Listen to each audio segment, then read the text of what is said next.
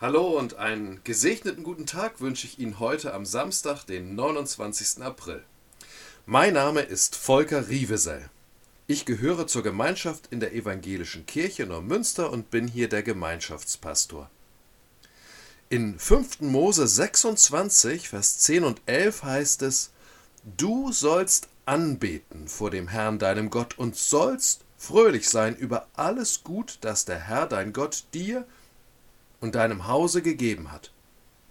Das ist mal ein herausforderndes Bibelwort. Ich meine, die ersten zwei Worte lassen einen ja schon schwer durchatmen. Du sollst. Was soll ich denn? Anbeten und fröhlich sein.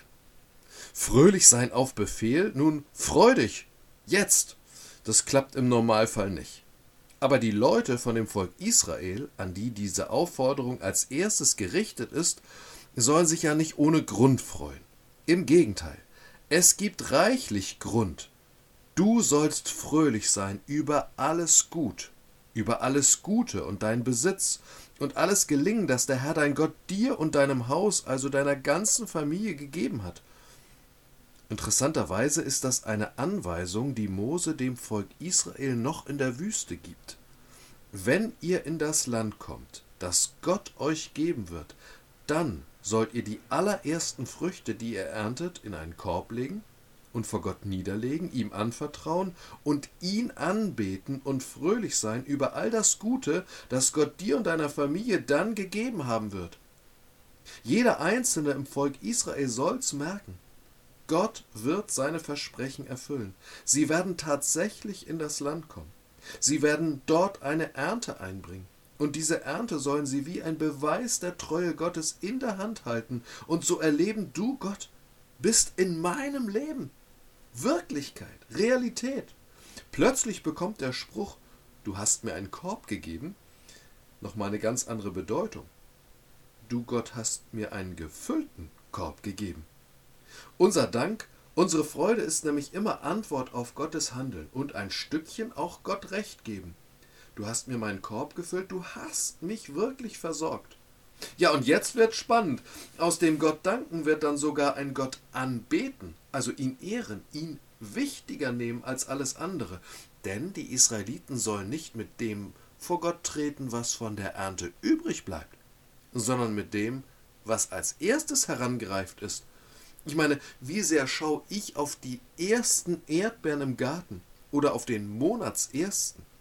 Gott hält es anscheinend für sehr wichtig, dass unsere Aufmerksamkeit nicht an den ersten Gaben, sondern an ihm, dem Geber, hängt. Ihm gleich von ersten etwas zurückgeben, also von dem, was ich eigentlich selber brauche, ist dann nicht nur einfach Danke sagen und fröhlich sein, sondern ich lerne ihm auch für die Zukunft zu vertrauen, dass er weiterhin genug geben wird. Darauf bin ich doch angewiesen. Also damit bete ich ihn an, ich ehre ihn. Du bist mir wichtiger. Und nun wird's noch spannender. Was könnte das für uns heute bedeuten? Wir haben in unserer Familie ein großes Glasgefäß da, schmeißen wir immer wieder die Zettel rein und schreiben auf, wo wir Gutes von Gott geschenkt bekommen haben. Gebetserhörung, bestandene Prüfung, etwas Gutes für die Kinder und so vieles mehr. Zu Erntedank am ersten Sonntag im Oktober lesen wir gemeinsam alle Zettel noch einmal, erinnern uns und danken Gott und freuen uns, denn mit den Zetteln haben wir die Treue Gottes buchstäblich in unseren Händen und gleich so viel davon. Aber wo könnte ich Gott mit den ersten Früchten danken, also mit dem, was ich eigentlich zuerst für mich brauche? Habe ich vielleicht bisher immer nur von dem gegeben, was übrig geblieben ist? Jeden Monatsersten gleich vom Gehalt einen Betrag an Gott zurückgeben. Von den ersten wachen Minuten meines Tages gleich etwas Gott zur Verfügung stellen. Von den ersten Urlaubstagen gleich einen Tag oder eine Zeit für Gott und seine Sache einplanen. Das neue Auto, die neue Maschine gleich bereitwillig verleihen.